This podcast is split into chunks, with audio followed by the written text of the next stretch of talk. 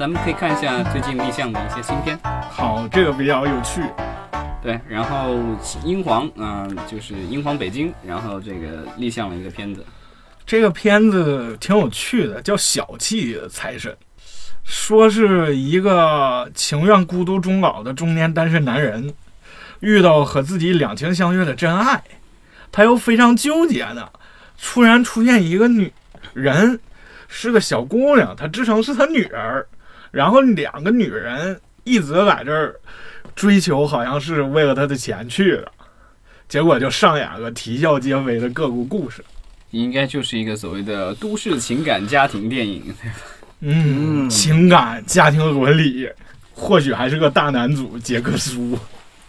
这这这最近反正中年这个男人比较受欢迎。对，因为中年男人不仅有钱，而且还油腻啊。对，张嘉译最近不是霸屏了三个电视剧同时上是吧？之前的是靳东，对啊，然后再之前是那个谁来着？吴秀波对吧？对，然后可能再反就陈宝国了。对啊，反正是一波又一波的大叔旋风。哎，不知道这一部的话，这个大叔是会谁由谁来出演，我们期待了。然后咱们再看下一个这个立项的一个新片儿，叫《说唱人生》。说唱人生这个名字，我听到我就想起了中国有嘻哈。对啊，你看情节基本上也是这个，我觉得就是可能他是受了这个中国有嘻哈在过去的一个夏天当中形成了那么大的一个反影响，对吧？那么受欢迎，所以他们可能也是想做一个跟风之作吧，做一个电影，然后和嘻哈有关的。也毕竟，我觉得经历了这一个夏天的所谓的这个网络综艺节目的轰炸以后，可能对嘻哈这个本来陌生的很多人，可能对这个东西慢慢有一些兴趣。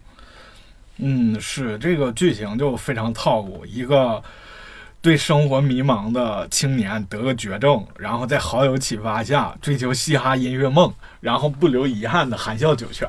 嗯 对啊，最终还是个悲剧。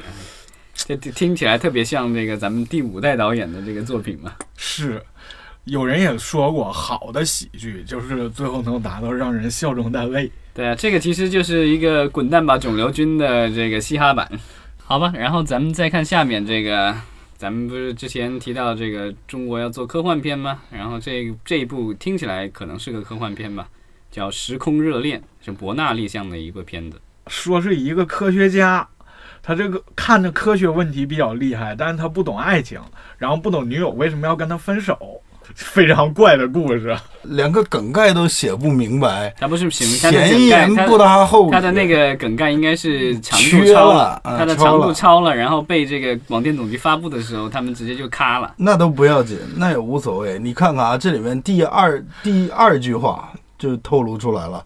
第二句话说关浩宇为人老实，做事一根筋。句号，下一句话，可佳佳却不喜欢被爱情束缚。我们前面没读到他女朋友怎么着就被爱情又束缚上了。他肯定是要我我的我的感想是，如果这是一部科幻片的话，这个笨笨的科学家肯定是要利用他发明的某个穿越时空的东西，然后去挽救自己的爱情。不过那个老张，我倒想到个问题，你一个电影都需要很大的成本投入，然后也需要很好的剧本的编写。呀、你连一个梗概都写不好，你你去教教梗概的时候都是这么糊弄的一个东，西，但是你但是在咱们国家，六啊，咱们国家的梗概有两种，一种是给投资人看的，你得写好了，然后得一句话说明白。另外一种是给总局的，这给总局的这种梗概，有些是故意写成这个不是很清楚的，因为他不想不想漏剧情。这有一种玄学啊。不是？那你可以不跟用你要要把话全说成全一些人话呀。没有，不是你你你你这还是要合理合逻辑。我们这我看他这个到的就是堆字，对啊，因为对于这个电影局来说，你交上来的只要是字，然后不反党反社会，然后没有什么不踩红线的话，基本上他就让你过了。嗯，现在是一种备案制的状态吧？没有也一样的，他呃，对，他这国产影片的话，就是只是交一个梗概就能够立项了，就不需要像以前要交完整剧本什么的。这么来看也是一种玄学啊，就是应对应对总局。这么来看唯一你要做到的是别写太多错别字。二零一九年夏天票房五六百万的一部电影，就知道为什么它就是这个成绩了。因为几年前报备的时候就报成这个德行。我们到时候可以期待一下，到时候再做一期。我们可以啊，我们就打赌《时空热恋》。首先，我赌百分之七十拍不出来，你知道吗？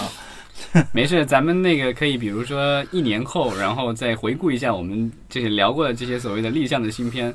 刚才咱们说过了，受中国有嘻哈感染的电影，突然发现还有一部影片是跟拉丁舞有关的。这个立项了一个新片，是西安的一家公司立项的，叫拉丁小胖。因为之前我不知道大家在新闻里或者是在网络视频里有没有看到过这个，有一个胖胖的九岁十岁的小孩，然后跳拉丁舞，那跳的就是呃英姿飒爽。对啊，然后他是一个来自河南的一个一个小孩儿。然后因为这个体重比较比较惊人，说是九岁，然后就身高一米四，体重就一百三十斤了。然后所以为了减肥，然后就去学上了拉丁舞。后来因为这个在拉丁舞学校的各种表现，然后最后被人拍了视频传到网上，最后成了这个上了新闻，然后成了一个这个全国性的一个公众人物了。然后最近这部这部拉丁小胖的电影也立项了，然后。从这个立项的这个梗概来看，应该就是根据他的真人真事改编的，因为这个梗概里用的就是他的真名何雄飞。啊，何雄飞是一个喜欢拉丁舞的小胖子，他爸爸却不喜欢他跳拉丁舞，结果那个父子就爆发了冲突。经过一番的周折，最终何雄飞实现了拉丁舞的梦想，还帮助小舞伴完成了去美国找到母亲的心愿。这又是一个非常好的儿童剧吧？这个是不是那个有点跟那个那个英国那个电影叫什么？你是说那个叫《跳出我青春》吗？还是《出我人生》？哦，对，Billy Elliot，对对，舞出我人生，出我人生，那是个音乐剧啊。没有，他拍了电影。对对，最开始是音乐剧。他是讲一个男生就喜欢跳芭蕾。结果最后不顾世俗偏见，不顾很多人反对，跟着一帮女孩子一起学芭蕾，然后最后就非常好。是暖心你不觉得？你不觉得这个拉丁小胖的这个梗概看起来有点像是这就是那个的翻版吗？而且我感觉他是为了戏剧化而把他的真实生活给改了，因为我记得我看了他的一些采访或什么的，他家里人并没有反对他去跳拉丁舞或什么的。然后最后还有一个，他要帮助小伙伴去什么美国找妈妈心愿，这个又加戏了。他现实生活中的故事不够，或者他挖掘不好，他们必须得加多加一些戏剧阻碍吗？好吧，因为我觉得这个热度，拉丁小胖的热度早就已经没有了，因为这个真的是互联网上的红人，一个月一换是吧？类似的，等这个电影拍出来的时候，有多少人还会有兴趣掏钱去看一个叫拉丁小胖的电影？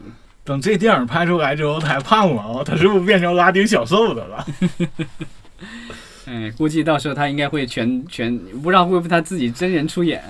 我们到时候可以期待一下，看看这个电影能不能拍出来吧。啊，好吧，然后咱们再看这个有一部难得的这个戏剧呃续集电影立项了，是乐视的《二十八岁未成年二》。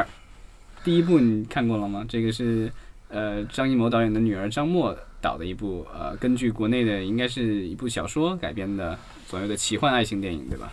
其实就是那个一个女孩，然后没事不用说了，你就是第二部吧。好吧，这个为什么会拍第二部呢？那可能小说有有续集，他接着再拍，我不知道。但是反正就是一个巧克力吃了以后，然后你可以这个就是召唤来自己年轻时候的自己，等于像心灵穿越的。它不是不是时空穿越，但是心灵穿越。但在上一部里面，她是二十八岁的女孩，然后结果她吃了巧克力，会回到十八岁的心智。那这一部有个二，是不是又恢复到八岁了呢？没有，这一部二的话，他写的是这个吃巧克力，然后是召唤来了十八岁和三十八岁的自己，这个变成三重人格了。嗯，这不逆转逆时营救吗？嗯，逆时营救没有穿越那么久，就穿越了两个小时还是一个多小时，对吧？对，他就是那个一个多小时内的事。对，但这个这这个的等于是分别向后和向前穿越十年，然后等于是三个人在三个人同用一具身体。嗯，我们比较关注的是这个备案单位是乐视影业北京，对，因为第一部也是乐视出品的嘛。不知道多灾多难的乐视能不能通过这个项目做一个？那第一个项目才一点多个亿啊！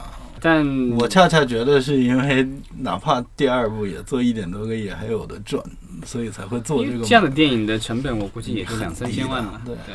其实他第一部毕竟还是有倪妮、霍建华、王大陆这样，当然了，当时王大陆是刚刚开始火，所以对。然后咱们可以再往下看，也这一部应该算是算是科幻片吧，国产的，现灾难片了。这个叫《人鼠大战》，无锡的慈文传媒这个他们立项的。这个人和什么大战的，好像这种片名、这种故事太多了。对，小时候我应应该看过什么人蛇 人蛇大战之类的。嗯，狂蟒之灾呀，什么？对，但这个一般都是以前港台拍过一些，然后呃欧美拍的比较多，然后咱咱们国家拍这种跟动物相关的灾难片呢相对少一些，这部也算是一个新的尝试吧。然后咱们看梗概的话，他是说环境污染严重影响到生物的生存环境，然后某城突发老鼠袭人的事件，考拉是这个主角，带领朋友一起脱离险境。而人们也从事件中意识到与大自然和谐共处对于地球家园的重要。这基本上是一个所谓的想要教人向善的一部灾难电影。这个其实情节有点，是不是有点像希区柯克的那个鸟，对吧？那个好像也是讲鸟喜剧的举他了。。然后我只是说这个元素嘛，抬举不抬举是另外一回事。我们相比较一下，可能在我看来更像那个飞机上有蛇的那部电影，是不是？啊，那 但那个只是那个跟环保什么没有什么太大关系吧？那部电影我没看过，希区柯克的鸟其实跟环保也没什么关系啊。好像那个是一个环保题材的。那那那电影我我说实话我自己也没看过，但我看过一些评论或什么。那个因为那个五六十年代其实它肯定是一定元素，但是环保 还有一个新闻是关于这个国内的一部电影即将被翻拍成，有可能被翻拍成美国电影，是这个武世贤导演的《反转人生》。这部导演是今年夏天在国内上映的，对吧？是由那个倪妮主演的一部电影。闫妮，闫妮啊，不好意思，对不起，倪妮。对对对，这部电影的话，其实在国内上映的时候，上映之前好像大家还期许挺多的，因为毕竟武世贤导演当年的这个《独自等待》在国内是拥有挺多的这个粉丝的。啊是但是提起武世贤导演，武世贤导演，大家可能忘记有一个短片，就是叫《车十四，世》。对，那我也看过。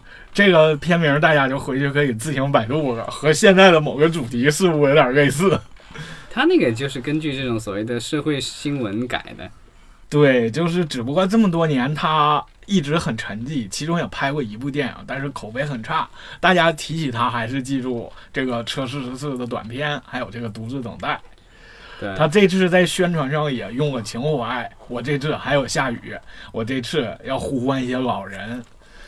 对，然后现在，但这部电影就是安乐发行的吧，在国内，然后因为上映的时候好像国内票房也不是特别理想，然后现在如果有一个英文翻拍，不知道这个到时候会怎么样。我比较有意兴趣的是，这个武世贤导演是不是会导演这个英语版本？因为我们知道他是一个，其实他是外国人了，对他是美国国籍的对，所以我不知道他会不会去亲自再去指导这一部美国版，就类似于那个《咒怨》的那个导演，对吧？他导了日版的黑《咒怨》，泽清对对，然后后来美版的《咒怨》也是他导。也是他的。呃，黑泽清导演就拍了一个法国片，对，我记得我当年最早认识这个导演的时候，然后去看他 IMDB 的履历，然后那个那个日本那个黑泽清那个导演的那个履历，然后你去在 IMDB 上看，他最早拍过一个《咒怨》的短片，然后拍了一个《咒怨》的日本版，然后再拍了续集，然后再拍了《咒怨》的美国版，就是他整个履历有六七部电影，全部都是《咒怨》可能武世贤导演武武世贤导演要向他学习了。啊，但那个反转人生要做出续集来，可能没那么简单吧，我也不知道。那嗯，电影我我到现在也还没看。这个电影是土地婆的故事，然后是不是咱下一步拍土地公呢？土地家族。对，嗯，今天就到此结束，谢谢大家收听。